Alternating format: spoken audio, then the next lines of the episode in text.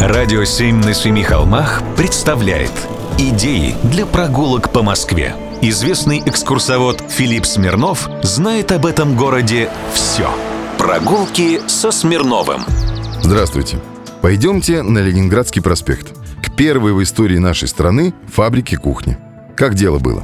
Чтобы кухарка могла управлять государством, необходимо ее заменить у плиты.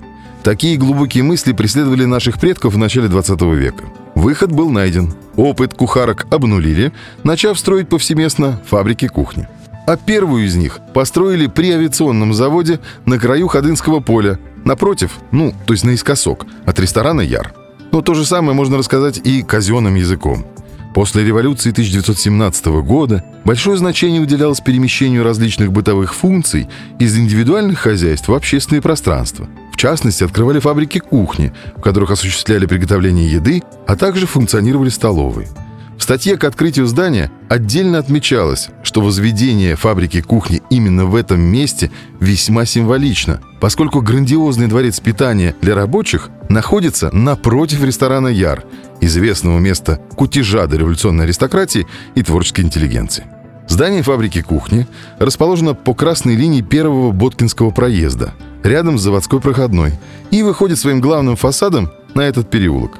Кирпичное, четырехэтажное, частично с подвалом, в дворовом объеме одно двухэтажное здание с подвалом построено в 1927-1933 годах. Строилось оно как предприятие общественного питания для рабочих завода и функционировало в таком качестве вплоть до начала 1990-х годов.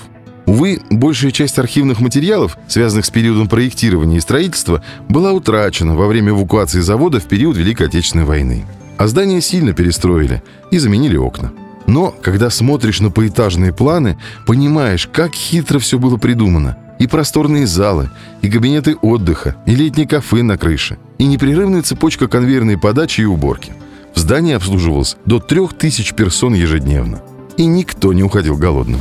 Прогулки со Смирновым. Читайте на сайте radio7.ru. Слушайте каждые пятницу, субботу и воскресенье в эфире «Радио 7» на Семи холмах.